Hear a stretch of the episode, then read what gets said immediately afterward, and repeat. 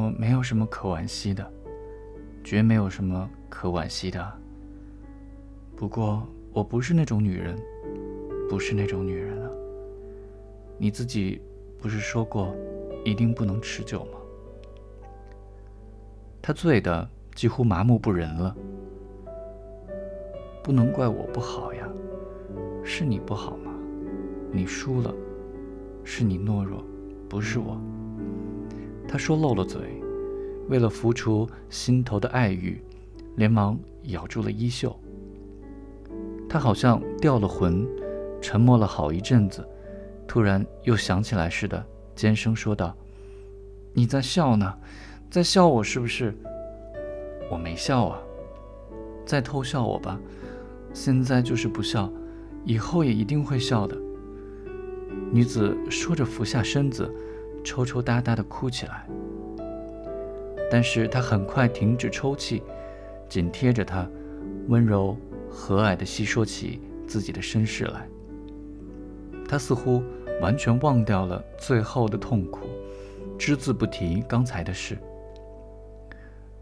哎呦，只顾说话，把时间都给忘了。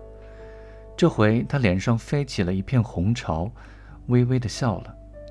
他说：“得在天亮之前赶回去。天还很黑，附近的人都起得早。”他说着，好几次站起来，推开窗扇看了看，还不见行人呢。今早下雨，水也没下地。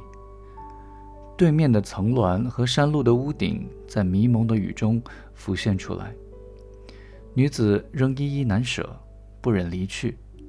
但他还是赶在客栈的人起床之前梳理好头发，生怕岛村送到大门口会被人发现，于是他慌慌张张跑也似的独自溜走了。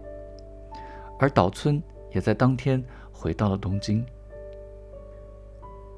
你那时候虽是那么说，但毕竟不是真心话，要不然谁会在年终岁暮跑到这样寒冷的地方来呢？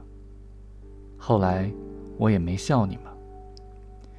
女子抖得抬起头来，她那贴在岛村掌心上的眼睑和颧骨上飞起的红潮，透过了浓浓的白粉。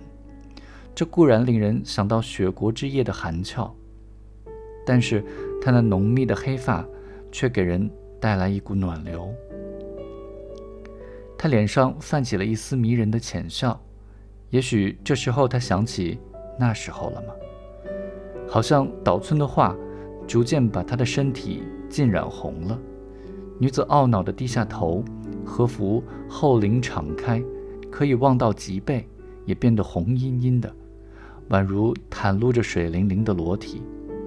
也许是发色的衬托，更使人有这种感觉吧。额发不太细密，发丝有男人头发粗，没有一根绒发。像黑色金属矿一样乌黑发亮。